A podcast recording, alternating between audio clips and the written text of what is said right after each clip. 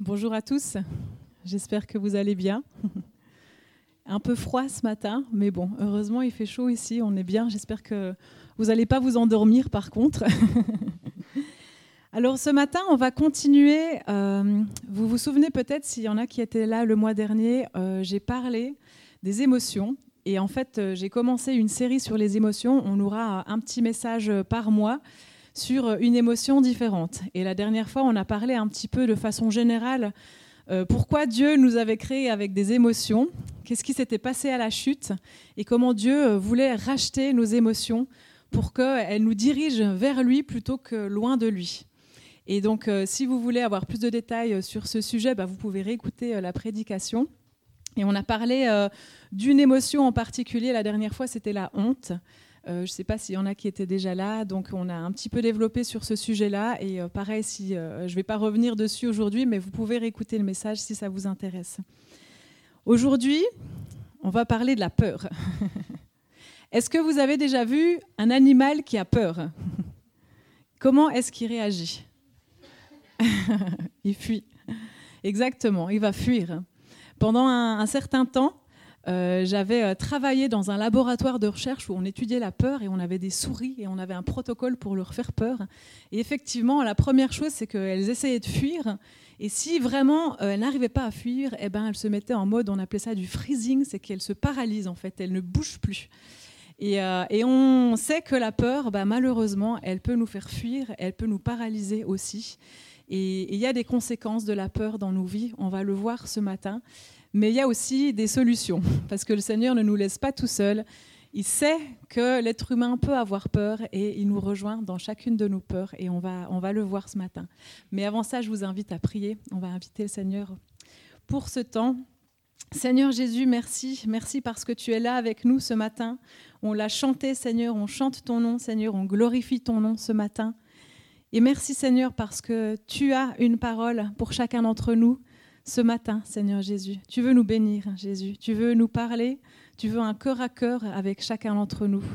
Et on te loue, Seigneur, on te glorifie de ce que ce matin encore tu te révèles à nous. Merci Jésus, Seigneur. Merci que tu parles à chacun d'entre nous, Seigneur, à travers ce texte. On veut faire taire la peur, Seigneur, et on veut vraiment se réjouir de ce que tu es avec nous et que tu as prévu des choses pour nous. Dans ton nom, nous prions, Jésus. Amen. Amen. Alors, je ne sais pas si vous vous souvenez, est-ce qu'il y en a qui étaient là pour le dernier message où on a parlé de la honte? Voilà, quelques personnes. C'est bien. On avait vu que Dieu nous a créés avec des émotions. Vous vous souvenez euh, de, de pourquoi Dieu nous a donné ces émotions? D'où vient le mot émotion? Émotion, c'est motion, c'est mouvoir. Dieu nous a donné des émotions pour nous faire avancer. Les émotions, elles sont vraiment là comme un moteur dans nos vies. Et on l'avait vu, hein, on a vu que Jésus-Christ aussi lui-même a été ému de compassion, ça l'a poussé à agir, a poussé à apporter la guérison parfois. Parfois il a été en colère aussi, ça l'a poussé à l'action. Et c'est vrai que Dieu à l'origine nous a donné des émotions pour nous pousser, nous pousser vers un but. Et on l'avait vu dans la Genèse, Dieu veut vraiment que nous puissions être acteurs dans le royaume de Dieu. Il nous a donné la terre pour y régner, pour être euh, présent, pour, euh, pour euh, vraiment s'occuper de sa création. Et pour ça, eh ben, les émotions jouent un rôle important. Elles nous poussent vers Dieu, elles nous poussent à marcher dans le royaume de Dieu. Mais on a vu que ça n'a pas duré très long. Au chapitre 3, on a la chute. Et malheureusement, avec le péché, est arrivée la corruption, est arrivée ben, la chair qui, qui s'est corrompue justement avec toute la création et euh, nos émotions euh, en ont subi certaines conséquences. Et on a vu aussi, euh, je fais un bref résumé, hein, mais que ces émotions, au lieu de nous pousser vers Dieu, eh ben, elles nous poussent à nous cacher de Dieu, elles nous poussent à fuir. On avait vu l'exemple d'Adam et Ève, à cause de la honte et de la peur, au lieu d'avoir une relation intime avec Dieu, eh ben, ils se cachaient loin de Dieu.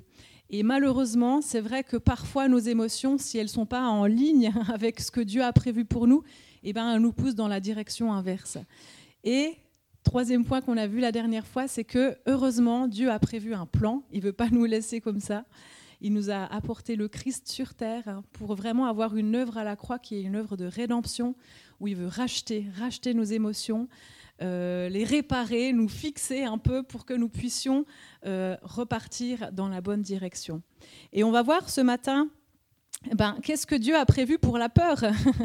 Parce qu'il y a du boulot. Hein. Je ne sais pas si ça vous arrive d'avoir peur. Peut-être que je suis la seule.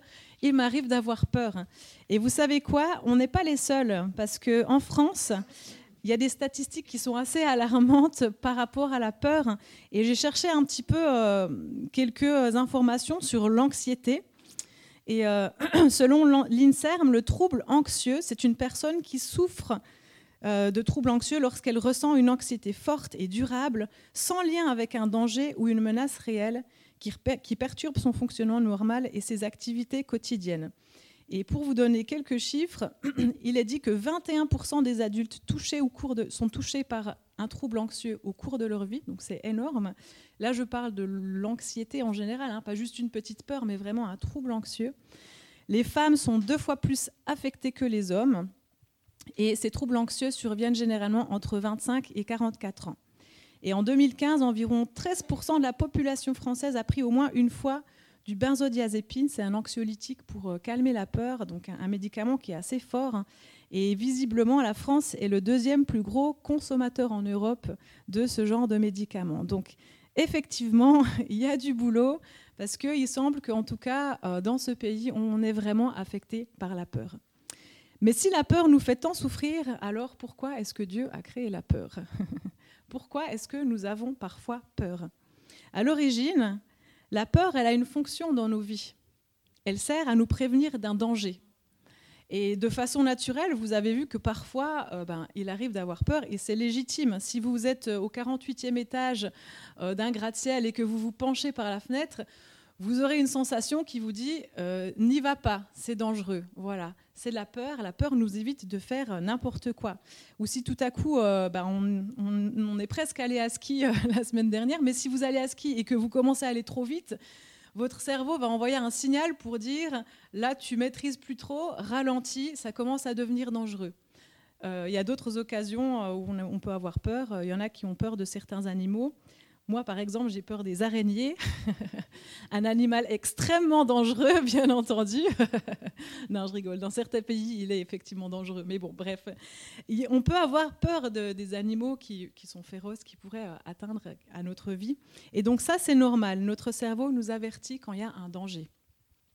Mais ce qui s'est passé à la chute, comme on l'a vu, c'est que nos corps et donc nos émotions ont euh, subi le péché et parfois la peur, eh ben, au lieu de nous prévenir du danger et de nous pousser vraiment dans un lieu de sécurité, de nous pousser vers le Seigneur qui est notre sécurité, notre forteresse, eh ben, elle va parfois nous empêcher de vivre pleinement ce que Dieu a pour nous. La peur, elle peut nous paralyser euh, parfois lorsque Dieu nous pousse à aller dans une direction qui est son plan et on verra que l'ennemi parfois aussi joue sur ses peurs pour nous empêcher de rentrer dans ce que Dieu a prévu pour nous. Euh, on peut avoir peur de prendre une nouvelle direction, peur de changer de travail, peur de s'engager dans une relation, peur pour les finances, peur pour la santé. Toutes ces choses-là sont des peurs qui peuvent affecter nos vies et qui nous empêchent de vivre pleinement, de vivre euh, dans la paix, dans le repos, dans ce que le Seigneur a prévu pour nous. Alors pour cela, on va voir ce matin une, histoire qui nous donne un bon exemple euh, de là où la peur a bloqué le peuple de Dieu. Je ne sais pas si vous voyez euh, de quelle histoire je parle, mais quand Israël est sorti de l'Égypte, Dieu a fait une série de miracles. Il a envoyé les dix plaies, il a fait passer le peuple à travers la mer, mer Rouge. Et puis, ils sont restés un certain temps euh, auprès du mont Sinaï, là où Moïse a reçu des révélations de Dieu. Il a reçu les dix commandements, il a reçu des lois pour l'organisation du peuple, parce que Dieu avait un plan pour Israël. Il voulait faire d'Israël une grande nation. Et donc, il a donné plein de commandements, des lois pour l'organisation. Et est venu le temps où Dieu a dit, maintenant, vous avez la structure, vous avez les infos, allons cherchez un pays où vous pourrez résider et vous allez devenir une grande nation. Et Dieu leur avait promis qu'il allait leur donner un terrain, une terre, le pays promis, donc Canaan, qui est devenu Israël aujourd'hui. Donc c'était une promesse de Dieu.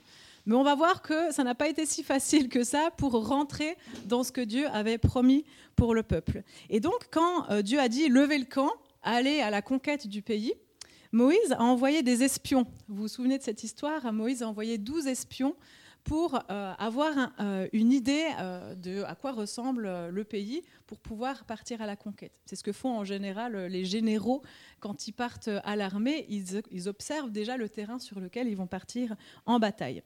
Et donc, je vais vous lire un petit passage, c'est dans Nombre 13. Vous pouvez lire avec moi hein, si vous voulez. On va lire des versets 17 à 33, cette histoire où Moïse a envoyé les espions. Donc ça se trouve dans le chapitre 13 de Nombre, les versets 17 à 33. Moïse les envoya, donc les douze espions, explorer le pays de Canaan. Il leur dit, Montez ici par le sud, montez sur la montagne et examinez le pays. Vous examinerez comment il est, quel est le peuple qui l'habite, s'il est fort ou faible, s'il est nombreux ou non. Vous examinerez quel genre de pays il habite, s'il est bon ou mauvais, quel genre de ville il habite, si elles sont ouvertes ou fortifiées. Vous examinerez aussi comment est le terrain, s'il est fertile ou pauvre, s'il y a des arbres ou non. Armez-vous de courage et prenez des fruits du pays. C'était l'époque des premiers raisins. Ces hommes montèrent et explorèrent le pays, depuis le désert de Tsin jusqu'à Rehob, sur le chemin de Hamath. Ils montèrent par le sud et allèrent jusqu'à Hébron où se trouvaient Aïman, Sheshai et Talmaï, les descendants d'Anak. Anak, on va voir que c'était des gens plutôt costauds. Hébron avait été construite sept ans avant Tsoan en Égypte. Ils arrivèrent jusqu'à la vallée d'Escol où ils coupèrent une branche de vigne avec une grappe de raisin. Ils la portèrent à deux au moyen d'une perche. Ils prirent aussi des grenades et des figues. On appela cet endroit vallée d'Escol à cause de la grappe que les Israélites y coupèrent. Ils furent de retour de l'exploration du pays au bout de quarante jours. À leur arrivée, ils se rendirent auprès de Moïse, d'Aaron et de toute l'assemblée des Israélites à Kadès, dans le désert de Paran. Ils leur firent un rapport, ainsi qu'à toute l'assemblée, et leur montrèrent les fruits du pays. Donc les fruits, donc la grappe qu'ils ont portée à deux, pour vous dire le fruit qu'ils avaient récolté. Voici ce qu'ils racontèrent à Moïse. Nous sommes allés dans le pays où tu nous as envoyés. C'est vraiment un pays où coule le lait et le miel, et en voici les fruits. Mais le peuple qui habite ce pays est puissant. Les villes sont fortifiées, très grandes. Nous y avons vu des descendants d'Anak. Les Amalécites habitent la région du sud, les Hittites, les Jébusiens et les Amoréens habitent la montagne, les Cananéens habitent au bord de la mer Méditerranée et le long du Jourdain. Caleb fit, taire le peuple qui murmurait contre Moïse. Il dit Montons, emparons-nous du pays, nous y serons vainqueurs. Mais les hommes qui l'y avaient accompagné dirent Nous ne pouvons pas monter contre ce peuple, car il est plus fort que nous. Et ils dénigrèrent devant les Israélites le pays qu'ils avaient exploré. Ils dirent Le pays que nous avons parcouru pour l'explorer est un pays qui dévore ses habitants. Tous ceux que nous y avons vus sont des hommes de haute taille. Nous avons vu les géants, les descendants d'Anak, qui sont issus des géants. À nos yeux et à leurs yeux, nous étions comme des sauterelles. Est-ce que ça donne envie d'aller en Israël? Enfin, c'était encore pas Israël à l'époque, mais dur, dur le rapport de ces espions. Et dans l'histoire, alors là, on n'a pas parlé de Josué, on a juste mentionné Caleb, mais dans l'histoire, il y avait dix espions qui, qui ont été extrêmement négatifs. Ils ont dit oui, il y a effectivement plein de bonnes choses. Je ne sais pas si vous avez vu euh, des grappes de raisin qu'on n'arrive même pas à porter à, à une seule personne. Là, pour une grappe de raisin sur un cep, ils ont dû se mettre à deux et la mettre sur une perche. Alors, je ne sais pas quel type de raisin c'était, mais à mon avis, euh, les cultures euh, dans cet endroit-là, elles étaient plutôt fructueuses. Et donc, ils ont ramené ces fruits et ils ont dit, c'est vrai, ce que Dieu nous avait dit, c'est un pays où coule le lait et le miel, où il y a l'abondance, c'est vrai. Ça, cette partie-là, c'est vrai. Par contre, eh ben, euh, ils ont oublié la promesse que Dieu avait dit, je vais vous donner ce pays. Ils sont allés là et ils ont vu ces géants et ils se sont arrêtés là. Ils ont vraiment oublié ce que Dieu leur avait dit. Et euh, dans leur panique, eh ben, ils ont transmis leur panique à tout le monde. Vous avez déjà vu parfois, euh, l'angoisse, euh, c'est quelque chose de contagieux. Hein. Quand on commence à avoir peur, on part dans le négativisme et puis on le transmet aux autres. Et ben là, c'est exactement ce qu'ils ont fait. Leur crainte, elle est partie comme le Covid. elle a contaminé tout le peuple et le peuple a commencé à paniquer. Et en conséquence de leur panique, ils se sont même, plus tard on, le lit au chapitre suivant, ils se sont rebellés contre l'Éternel, ils ont commencé à se plaindre et ils voulaient même retourner en Égypte. Donc pour vous dire, ils voulaient retourner en esclavage, là d'où ils venaient, tellement ils ont eu peur.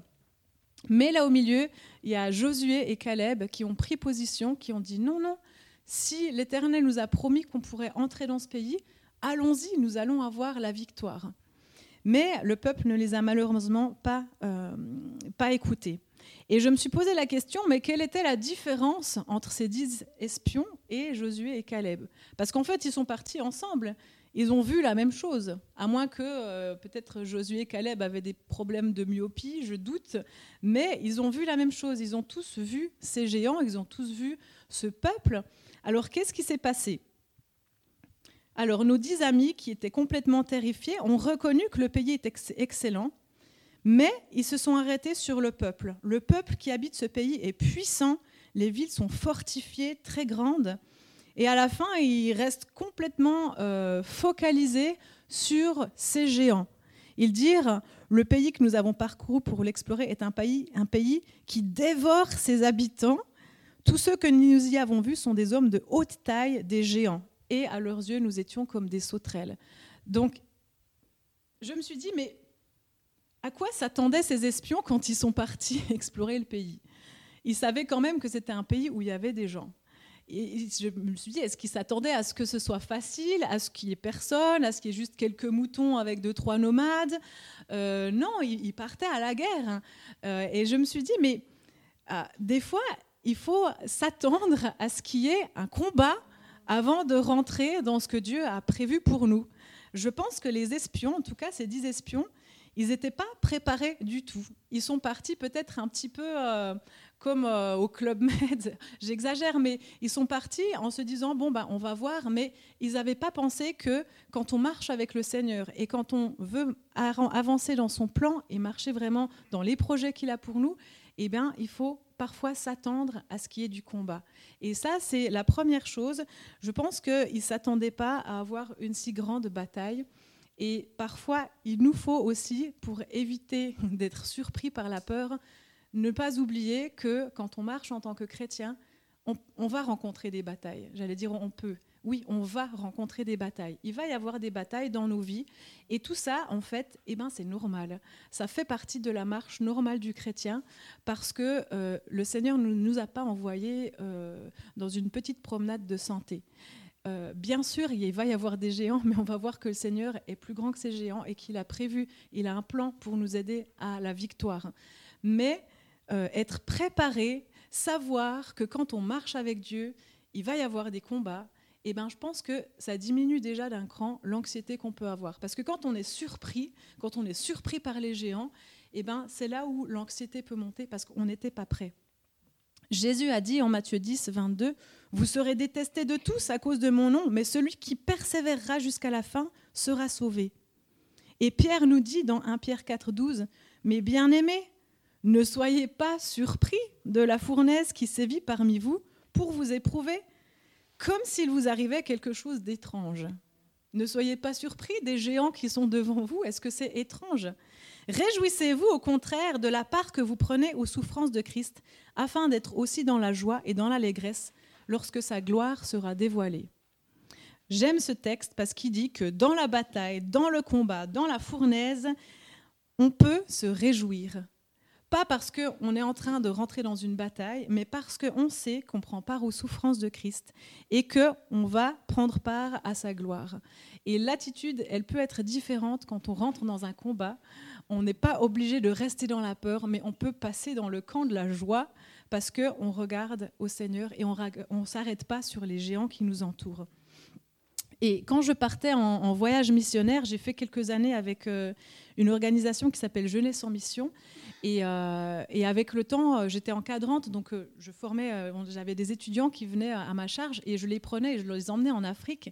Mais on se préparait toujours au combat. On n'allait pas, on partait pas en vacances. On se préparait au combat, on se préparait dans la prière.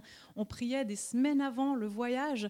On préparait le terrain spirituel et quand on arrivait là-bas, on savait qu'il allait y avoir des difficultés. Alors il fallait pas se concentrer là-dessus, bien sûr. On se concentrait sur les choses que le Seigneur avait prévues. Mais on savait qu'il y aurait de l'opposition, que notre bus allait tomber en panne, qu'on pouvait tomber malade, qu'il y avoir des, discordes entre, entre les étudiants ou d'autres défis. Il y en a des défis hein, quand on part en mission et quand on marche en tant que chrétien au quotidien. Mais nous ne devons pas nous arrêter sur ces choses-là. Nous devons être préparés et savoir que le Seigneur est avec nous. Et la deuxième chose que j'ai remarqué chez ces, euh, ces dix espions, c'est là où ils placent leur regard. ils se sont vraiment arrêtés sur les géants. Ils ont donné une petite phrase sur les fruits du pays. Oui, oui, les fruits sont bons, mais tout de suite après, et ils ont déballé des versets, des versets, des versets sur euh, la grandeur, la taille, le nombre de ses habitants, les villes fortifiées, le pays qui dévore les, les personnes qui y rentrent. En fait, ils se sont vraiment concentrés que là-dessus et ils ont oublié ce que Dieu avait promis, que Dieu allait leur donner cette terre. Et parfois, dans nos vies, on fait la même chose. on reste coincé, on tourne en rond sur nos problèmes. Et ça, ça s'appelle de la méditation. Vous savez, il y a des gens, ils ne savent pas comment méditer la parole. Ils disent, je ne sais pas comment méditer. En fait, on sait tous comment méditer. Parce que quand vous avez un souci dans votre vie, je suis sûre que vous savez bien comment méditer sur ce souci. On le tourne en rond, on le regarde sur toutes ses coutures, on y repense et on y repense et ça nous travaille toute la journée.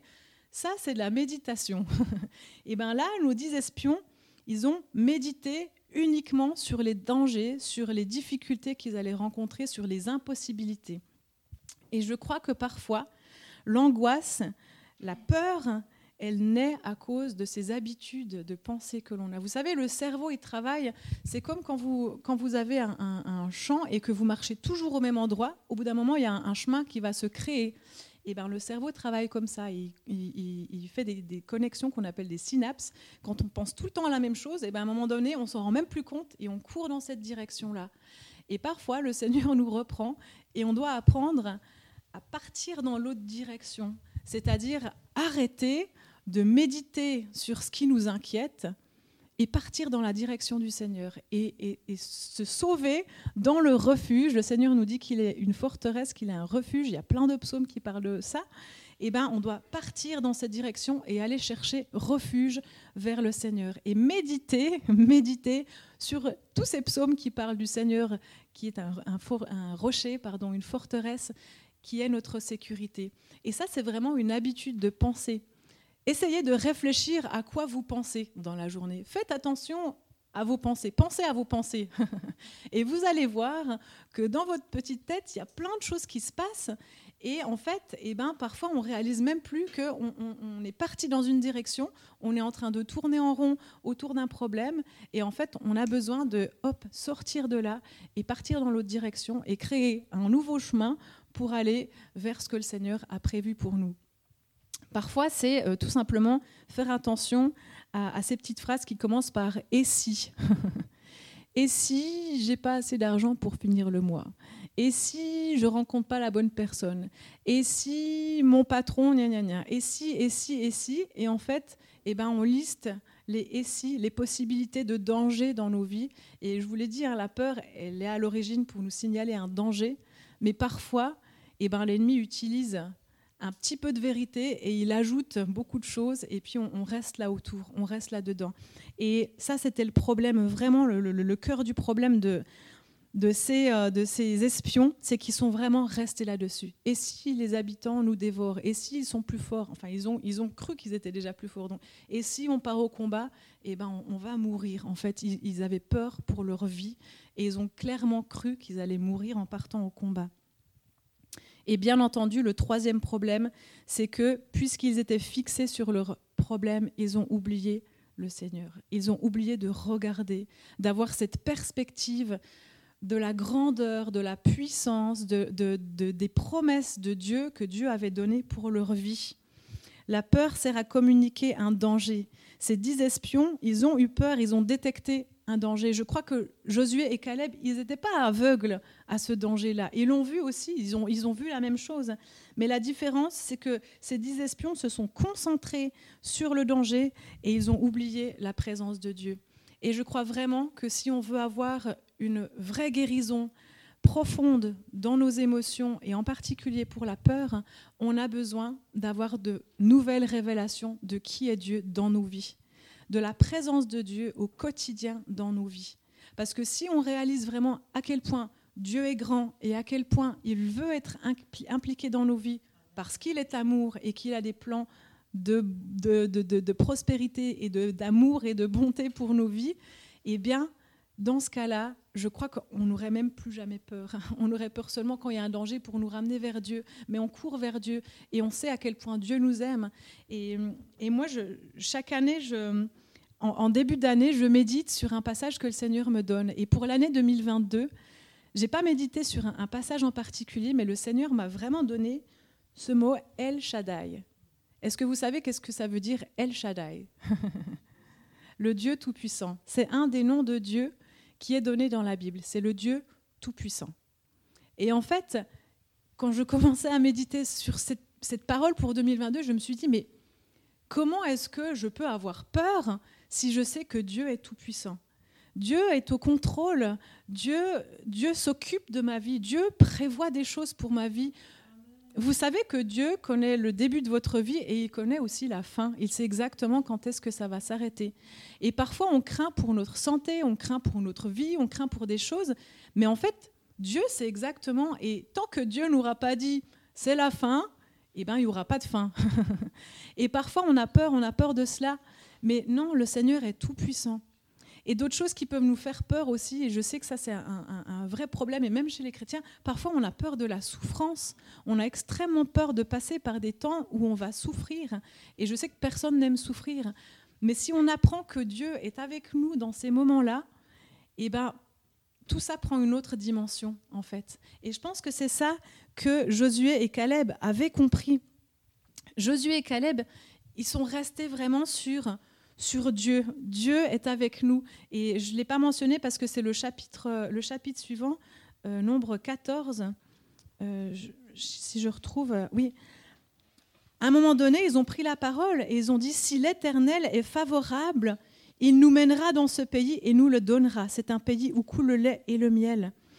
Et, et, Josué et Caleb, ils avaient cette perspective, ils ramenaient Dieu au milieu de leurs problèmes. Ils avaient cette perspective de si Dieu est avec nous, alors qui sera contre nous? C'est un verset de la parole. Si Dieu est avec nous, ben, qu'est-ce qu'on va craindre? Bien sûr, il va y avoir des défis et en tant que chrétien, on doit s'attendre à des difficultés, on doit s'attendre à des combats. Mais si on sait que au-dessus, au-dessus là-haut, il y, a Dieu qui est tout puissant et qui mène le combat à notre place, alors on peut y rentrer et, traverser avec joie, comme l'a dit Pierre. Eh bien, allez-y avec la joie, réjouissez-vous parce que le Christ est avec vous et il y aura une récompense, il va y avoir sa gloire. Au bout du tunnel, il y a la gloire de Dieu. Et donc, allez-y, allez-y avec confiance, allez-y avec foi. Peut-être que Dieu a des choses prévues pour vous, il y a des, plans qui, qui sont devant vous, là, un pays promis. Et, il y a de l'hésitation, il y a est-ce que je vais vraiment y rentrer? Est-ce que c'est la bonne direction? Est-ce que j'y vais J'y vais pas? Est-ce que, est que ça va marcher? Est-ce que j'aurai tout ce qu'il faut pour avancer dans cette direction? Eh bien, vas-y si c'est la, direction que le Seigneur t'a donnée. Parce qu'en fait, il est là-bas, le Seigneur, il t'attend, il est déjà tout prévu. Et, et c'est un pays où coule le lait et le miel, où il y a l'abondance, où il y a Dieu. Et quand je parle d'abondance, je ne parle pas forcément de l'abondance matérielle, mais l'abondance spirituelle, la présence de Dieu, être avec Dieu. Il n'y a rien qui compte de plus, il n'y a rien qui est plus beau que, que de marcher avec Dieu, même s'il y a des défis. Et, et Josué, je me, suis, je me suis penchée un petit peu sur Josué, parce que c'est vrai que euh, on en parle un peu plus, c'est le seul euh, qui, de qui on va parler un peu plus tard. Caleb aussi, on va le mentionner.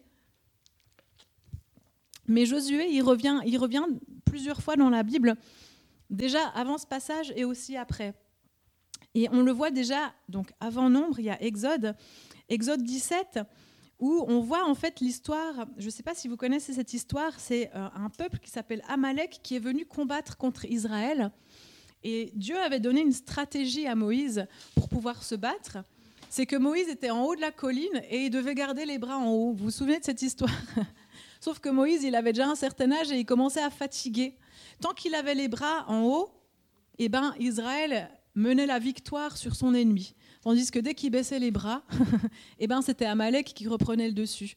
Et au bout d'un moment, ils ont mis des pierres sous ses bras pour pouvoir garder les bras en haut. Et puis, jusqu'à la fin, eh ben, voilà, ils, se sont, ils se sont battus et Israël a eu la victoire. Mais vous savez qui c'est qui menait la bataille dans la vallée? C'était qui? C'était Josué, exactement. Il avait déjà l'habitude de la bataille. Il avait déjà compris que quand Dieu a dit je te donnerai la victoire, eh ben il allait la donner. C'était lui qui était déjà au combat. Donc Josué avait de l'expérience au combat. Il avait l'expérience sur le terrain, mais il avait aussi l'expérience dans l'intimité avec Dieu. Parce qu'on voit plus loin, Exode 24, 13, Moïse se leva avec Josué qui le servait. Et Moïse monta sur la montagne de Dieu. Donc Josué servait Moïse. Et Exode 33, 11, l'Éternel parlait avec Moïse face à face, comme un homme parle à son ami. Puis Moïse retournait au camp, tandis que son jeune assistant Josué, fils de Nun, ne sortait pas de la tente.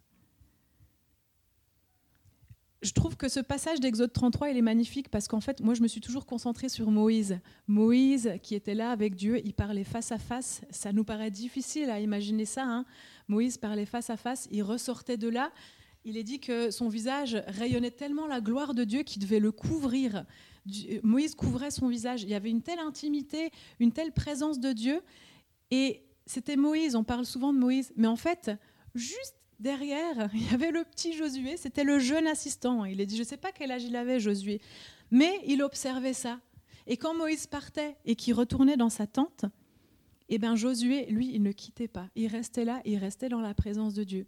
Et je crois qu'en fait, c'est ça qui a permis à Josué, le moment où ils ont exploré le pays promis et qu'ils étaient prêts de rentrer enfin dans la promesse que Dieu leur avait donnée, eh ben, c'est parce qu'il avait construit son intimité dans la présence de Dieu que Josué, il n'a pas eu peur.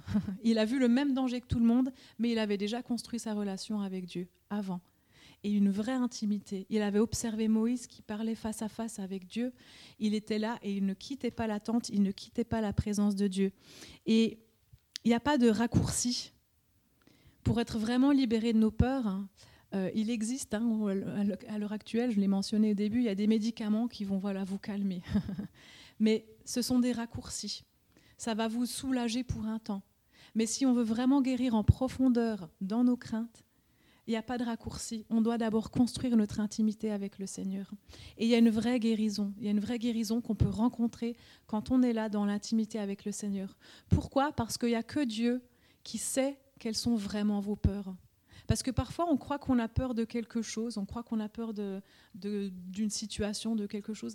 Mais réellement, le Seigneur sait quelles sont vraiment les peurs là derrière. Ça peut être la peur d'être humilié, la peur d'être rejeté, la peur de souffrir, la peur d'avoir honte, la peur d'être abandonné. Toutes ces craintes-là, elles, ont pris racine peut-être dans notre vie quand on était enfant, quand on était jeune, par euh, des expériences qu'on a vécues. Et le Seigneur sait exactement quelle est la racine de la peur qu'on pourrait avoir au jour d'aujourd'hui. Et c'est dans cette intimité que Dieu peut nous révéler ces choses-là. C'est là où le Seigneur peut nous parler. C'est là où il veut aussi se révéler. Il veut nous montrer sa présence. Il veut nous montrer qui il est vraiment. El Shaddai. Il veut nous montrer qu'il est celui qui est tout-puissant. Et il veut nous montrer qu'il est aussi ce Dieu d'amour qui est présent au quotidien. La parole, elle dit que c'est l'amour qui chasse toutes les craintes. Et c'est vrai. Je crois quand on a cette révélation du Père, cette révélation de l'amour de Dieu, vraiment, Dieu m'aime tel que je suis. Il aime profondément ma personne. Il m'a créé, il m'a mis sur terre, il m'a donné la vie. Il a des plans pour moi. Et eh ben, de quoi aurais-je peur Si Dieu est avec moi, de quoi aurais-je peur Qu'est-ce que je vais craindre Et vraiment, je crois que Moïse, en tout cas, il a puisé sa force, il a puisé son courage là-dedans. Est-ce que Moïse n'avait jamais peur je ne sais pas, mais en tout cas, quand il est venu le temps de rentrer dans le pays promis, il n'y a que Josué et Caleb hein, qui sont rentrés dans ce pays promis. Tous les autres sont restés dans le désert parce qu'ils ont tourné pendant 40 ans dans le désert. Et toute cette génération-là, elle est morte dans le désert. Et Josué et Caleb sont les deux seuls à être rentrés. Et Dieu a donné cette mission à Josué de prendre la succession de Moïse pour emmener le peuple en Israël et pour lui donner la victoire. Parce qu'il savait que Josué, il savait déjà qu'il allait avoir la victoire. Et c'est intéressant parce que quand Josué prend la succession de Moïse, c'est dans le livre de Josué, justement au chapitre 1, Dieu va encourager Josué, il va lui donner des paroles, il va lui donner des instructions. Et dans ce petit chapitre de Josué 1, il y a trois fois où Dieu dit à Josué, fortifie-toi, prends courage, ne sois pas effrayé ni épouvanté. Il va lui dire trois fois, donc je me dis peut-être que Josué, il avait quand même un peu peur, hein, parce qu'il savait que ça restait un combat. En tout cas, Dieu sait qu'on est des êtres humains et qu'on va rencontrer des situations où on a peur. Il va y en avoir. Mais ne nous arrêtons pas là. Et Dieu ne nous condamne pas quand on a peur. Parfois, en tant que chrétien, enfin, je ne sais pas dans quel milieu vous avez grandi, mais moi j'ai un peu grandi dans ce milieu où on a honte d'avoir peur quand on est chrétien parce qu'on nous fait un peu croire qu'on n'a pas assez de foi et qu'on ne devrait juste pas avoir peur. Et ah ben non, il faut pas avoir peur. Et on nous donne un verset. Ben oui, c'est vrai. Mais je crois que le Seigneur veut aller plus profond que ça et parfois il veut vraiment nous rencontrer là au fond d'où viennent nos peurs. Et, en tout cas, il n'y a pas de honte. Il ne faut pas avoir honte d'avoir peur parce que ça arrive, c'est humain et nous sommes ainsi faits. Mais dans la peur, eh ben, il faut courir vers le Seigneur. Il ne faut pas rester là-dedans, il ne faut pas euh, méditer là-dessus. Euh, Dieu veut nous donner la victoire. Il a des plans pour chacun d'entre nous et il y a du terrain dans nos vies qu'il veut que nous gagnions pour son royaume, pour sa gloire. Et pour cela, on va devoir rentrer dans ce combat. Alors peut-être qu'il y a des choses que Dieu a promis dans vos vies, il y a des endroits où il veut vous amener, des directions qu'il veut que vous preniez, mais n'ayez pas peur. Et si vous avez peur, eh ben c'est pas grave, mais allez vers Dieu, construisez cette intimité, parlez-en, parlez de vos peurs vraiment. Et je vais vous donner un petit exercice euh, pratique pour, euh, pour parler de vos peurs avec le Seigneur, parce que on ne veut pas juste rester là et dire bon bah c'est bon j'ai appris ce matin qu'il faut pas avoir peur. Et la prochaine fois où il y a une angoisse qui surgit, eh ben on se dit non il faut pas avoir peur.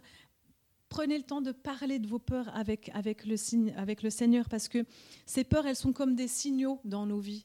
Vous savez, quand, il y a des petites failles, quand il y a des endroits où le Seigneur veut apporter la guérison, et eh ben, des fois, il y a des petits drapeaux qui se lèvent et le Seigneur dit, bon, bah, là, il y a des choses encore à travailler dans ta vie. Et eh ben, la peur, elle fait partie de ces signaux. Ça veut dire que, bon, là, il y a un domaine où je peux encore approfondir ma relation avec Dieu, je peux approfondir ma connaissance du Christ, je peux approfondir ma guérison. Et utiliser plutôt vos peurs comme des petits, euh, des petits euh, drapeaux rouges pour pouvoir eh ben, chercher davantage la présence de Dieu et aller vers le Seigneur pour comprendre vraiment d'où viennent ces peurs et savoir qu'est-ce que, Dieu veut faire dans, vos vies. Et un petit exercice pratique que vous pouvez faire cette semaine, très simple, mais Commencez par faire une liste de vos peurs. Mettez sur le papier, voilà, j'ai peur de ça, j'ai peur de ceci, j'ai peur de cela. Euh, bon, si vous avez peur des araignées, c'est pas grave. Moi, je, vis très bien. je rigole, mais des peurs plus profondes, des peurs. Voilà, j'ai peur de, de telle et telle situation. J'ai peur. Voilà, écrivez-les. Et posez-vous la question dans un deuxième temps comment est-ce que ces peurs, elles vous, empêchent pardon, d'avancer dans le plan que Dieu a pour vous? Parce qu'on l'a vu, les peurs, euh, elles ont tendance à nous paralyser, elles ont tendance à nous faire fuir.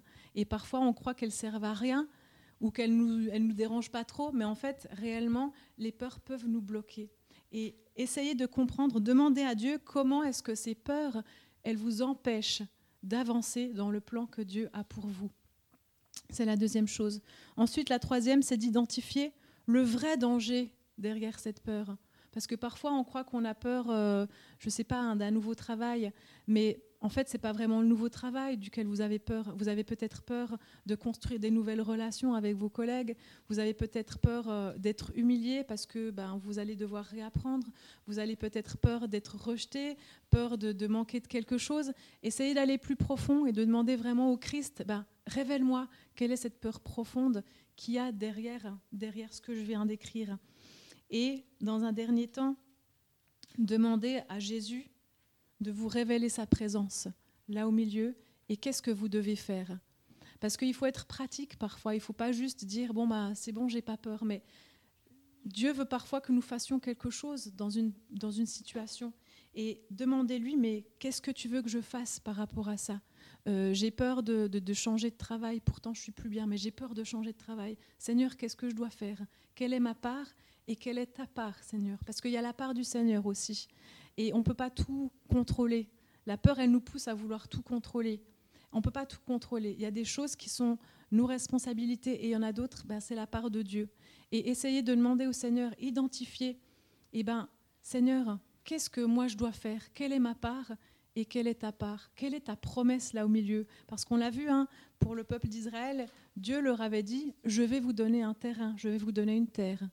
Et leur responsabilité, c'était juste de partir au combat, juste, entre guillemets.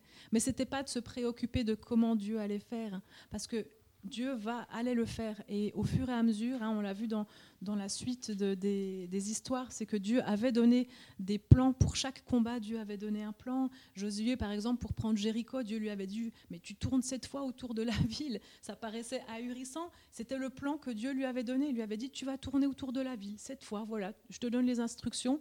Le reste, c'est Bibi, comme on dit chez nous. Le reste, c'est moi qui m'en occupe. Et le Seigneur, voilà, c'était sa part. Et Josué, finalement, dans cette bataille, il s'est rendu compte que c'était pas si compliqué si on suivait les instructions de Dieu. Parfois, on croit que euh, la tâche va être extrêmement difficile, mais en fait, non. Si on rentre dans le plan de Dieu, on se rend compte que ben, on en est capable parce que Dieu sait de quoi nous sommes capables, et le reste, eh ben, c'est lui qui va le faire. Donc demandez au Seigneur, comme Josué l'a fait par exemple pour Jéricho, il a dit, ben, Seigneur, comment est-ce que je vais prendre cette ville? Parce qu'il y a des murs qui sont super hauts, et là, je ne vois pas comment on va y arriver. Et le Seigneur lui a simplement dit, tourne autour. Voilà. Et on a besoin, dans des situations où on a des, vraies craintes, des vraies angoisses, on a besoin d'une parole de Dieu. On a besoin de savoir, ben, qu'est-ce que Dieu veut faire là? Et qu'est-ce que moi je dois faire? Est-ce que je dois juste tourner autour de la ville et attendre que Dieu fasse le reste? Ça, c'est pas moi qui vais vous dire comment régler vos peurs. C'est à vous d'aller vers le Seigneur et de vous mettre devant lui et de lui demander Seigneur, qu'est-ce que je vais faire? Et puis, bien entendu, on termine par remercier le Seigneur et rester dans la reconnaissance, parce que c'est une étape de foi. Et quand on remercie Dieu, quand on le loue, eh ben, c'est comme si on fixe déjà nos yeux sur la victoire. Et vous savez, le cerveau, il est fait pour que, en fait, quand on est dans la reconnaissance, eh ben, ça bloque l'anxiété. Carrément, les deux sont pas possibles en même temps. Et en fait, on est vraiment, quand on reste dans l'attitude d'adoration et quand on remercie le Seigneur pour ce qu'il va faire, eh ben, l'anxiété, elle peut pas, peut pas prendre place. Et vraiment, c'est des petites choses pratiques. Euh, s'il y a des domaines où vraiment vous, vous avez de la peine, eh ben, on peut en parler euh, en privé. Ça, c'est possible aussi. Parfois, on n'arrive pas. Il y a des craintes qui sont trop fortes, trop grosses, et, et on a besoin d'aide pour gérer ces choses-là. Mais ne restez pas avec vos craintes qui vous bloquent et qui vous paralysent. Prenez vraiment le temps bah, de les mettre par écrit et d'aller devant le Seigneur et de parler de ces craintes avec le Christ. Parce que lui, il sait, il sait quelles sont les solutions et il veut vraiment vous amener dans la victoire et dans ce pays promis. Il est dit, ne vous inquiétez de rien, mais en toute chose, faites connaître vos besoins à Dieu par des prières et des supplications dans une attitude de reconnaissance. C'est ça qu'on devrait arriver à faire tous les jours. C'est un exercice, c'est un travail qui prend du temps et qui s'entraîne jusqu'à la fin de nos vies, mais ne nous inquiétons de rien, mais en toute chose, faisons connaître nos besoins à Dieu par des prières et des supplications dans une attitude de reconnaissance. Et la promesse qui arrivera ensuite, et la paix de Dieu qui dépasse tout ce que l'on peut comprendre, gardera votre cœur et vos pensées en Jésus-Christ. Amen. J'aimerais terminer par prier je pense que le Seigneur veut vraiment euh, faire une œuvre dans nos vies. Et, on est en train de voir hein, toutes ces émotions, on les voit au fur et à mesure. le mois prochain, on parlera de la colère. Mais je crois vraiment que le Seigneur veut aussi nous libérer de, de certaines craintes, parfois même des craintes qu'on n'avait même pas imaginé qu'elles nous bloquaient dans nos vies. Et on va simplement terminer par prier. Je vous invite peut-être à vous lever pour ça.